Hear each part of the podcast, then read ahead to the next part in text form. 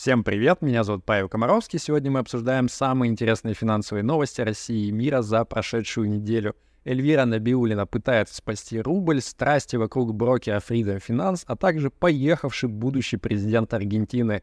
Ну и мы с вами поехали. Rational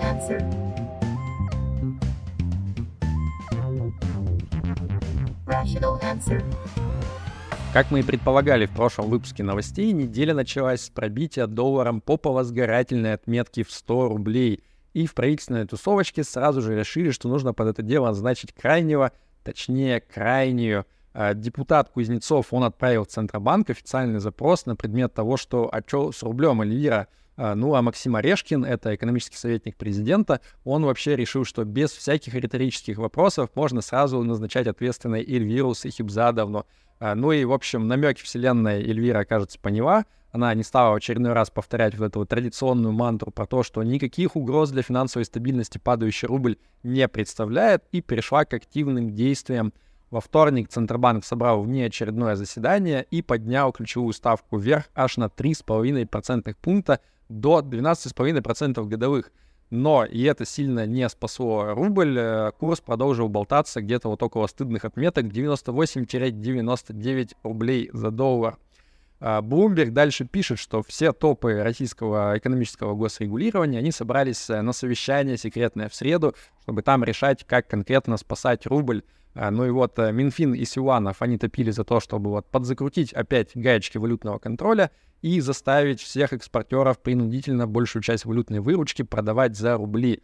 А Эльвира и Центробанк, они были сильно против такого вот гаечного подхода. В итоге сговорились на том, чтобы вот э, во имя поддержания рубля исключительно психологическими методами воздействовать на экспортеров и их, значит, по понятиям принуждать э, все-таки продавать достаточную часть валютной выручки за рубли. И на этом месте рынок, кажется, понял сигнал, он понял, что вот один конкретный парень в России, он точно не хочет видеть курс на уровне 100 рублей и выше, э, ну, по крайней мере, до момента завершения президентских выборов в марте 2024 года. Так что доллар завершил неделю на уровне где-то вот около 94 рублей. А самую глупую цитату недели, премию, точнее, за самую глупую цитату недели получает депутат Анатолий Аксаков — который заявил, что большинству людей совершенно наплевать на эти ваши курсы, на их лицах улыбки, у них никакого стресса нету по поводу того, что курс доллара приближается к 100 рублям. Просто что? Есть такой хедж-фонд под названием Hindenburg Research. А, они занимаются тем, что находят на бирже мутноватые компании и копают на них э, прям вот чемодан компромата а дальше они шортят акции этой компании, то есть делают ставку на падение их котировок и вываливают в прессу вот такой толстый отчет, где на многих страницах все прегрешения этой фирмы расписаны в ожидании того, что котировки акций рухнут.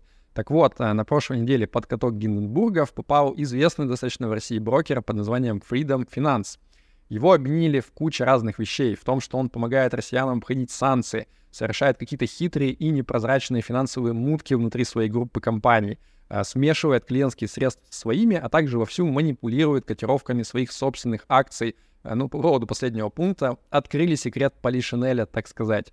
А, естественно, Тимур Турлов, глава Freedom Finance и долларовый миллиардер, он сразу же заявил, что вы все врете, ничего такого нету, но как бы то ни было, даже вот если по поводу валидности отдельных пунктов обвинений можно там что-то как-то спорить, Э, по совокупности предъявленных аргументов как-то язык не поворачивается сказать, что вот Freedom Finance — это такой совершенно прозрачный, безусловно, надежный брокер, в котором не страшно, скажем так, э, однозначно хранить свои деньги. Ну и в целом заигрывание с санкциями западные регуляторы, они не очень-то, если честно, любят. Но, с другой стороны, с финансовой точки зрения, заработать у Hindenburg Research вот на своих шартах как-то не получилось потому что с момента публикации расследования уже более чем на 10% выросли котировки акций Freedom Finance. И вот эм, закрадывается вопрос к ребятам из Hindenburg Research, типа, а на что вы рассчитывали, когда вы ставили шорт э, на вот эти вот акции, и при этом в своем же отчете писали, что да эти ребята, они котировками своих акций там манипулируют, крутят, хотят, как вообще в голову им взбредет. Ну, типа, как-то это не сочетается, как будто бы нет. А помните, была в России такая штука, как приватизация в начале 90-х. А, так вот, идея о том, что итоги этого процесса нужно вот как пересмотреть, они витают в умах российских граждан уже пару десятков лет. А, ну, то есть, что надо сделать? Конечно же, нужно все отнять и переподелить на этот раз справедливо. Тем временем, кажется, уже началось, как в том анекдоте, Генпрокуратуру РФ внезапно осенило, что приватизация э, крупнейшего завода по производству метанола в России под названием Метафракс, она была какой-то неправильной, и нужно вот срочно по только что озвученному рецепту э, все поправить. Э, причем, как ни странно, 20 лет подряд Генпрокуратуру совершенно ничего не смущало, а тут вдруг они спохватились и поняли, что вот все, короче, было сделано неправильно, нужно все менять. А, короче, акции арестовали Метафракса, и вот готовятся их вернуть, получается, снова в государственное лано.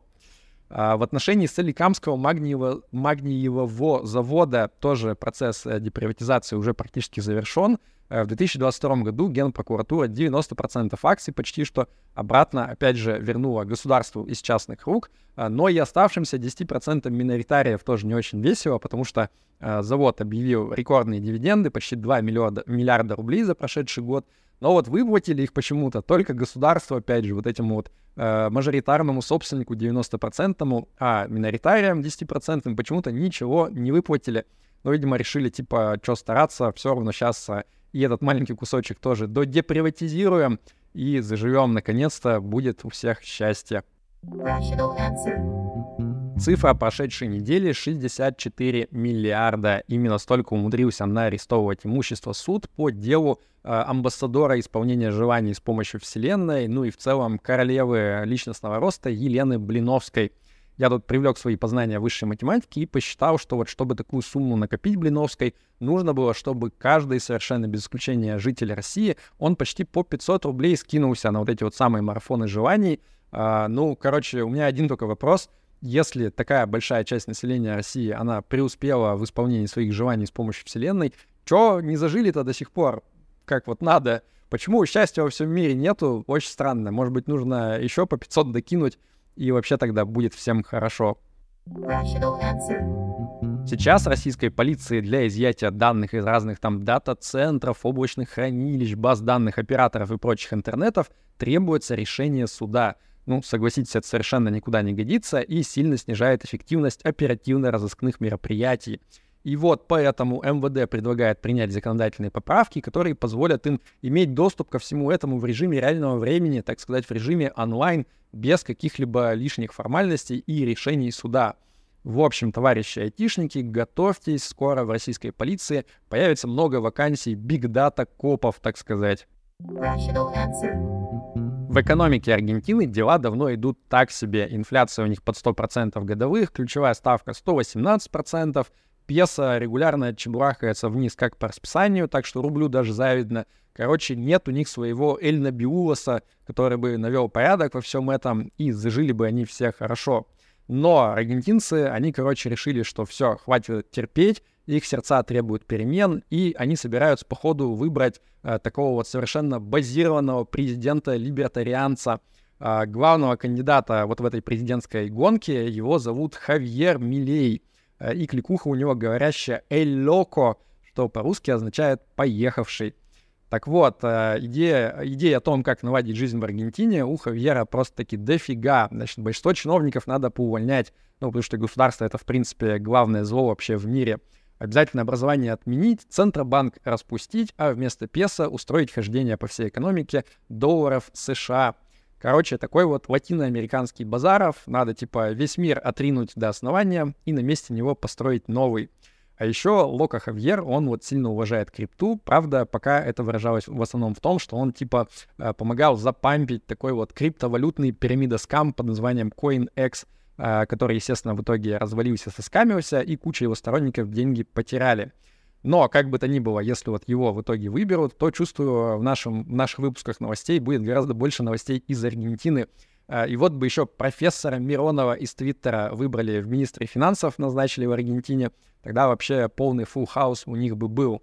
Ну а вообще, если честно, прикиньте, какие в Аргентине странные люди. Они типа на полном серьезе настолько не шарят, что они на своих президентских выборах действительно выбирают президента.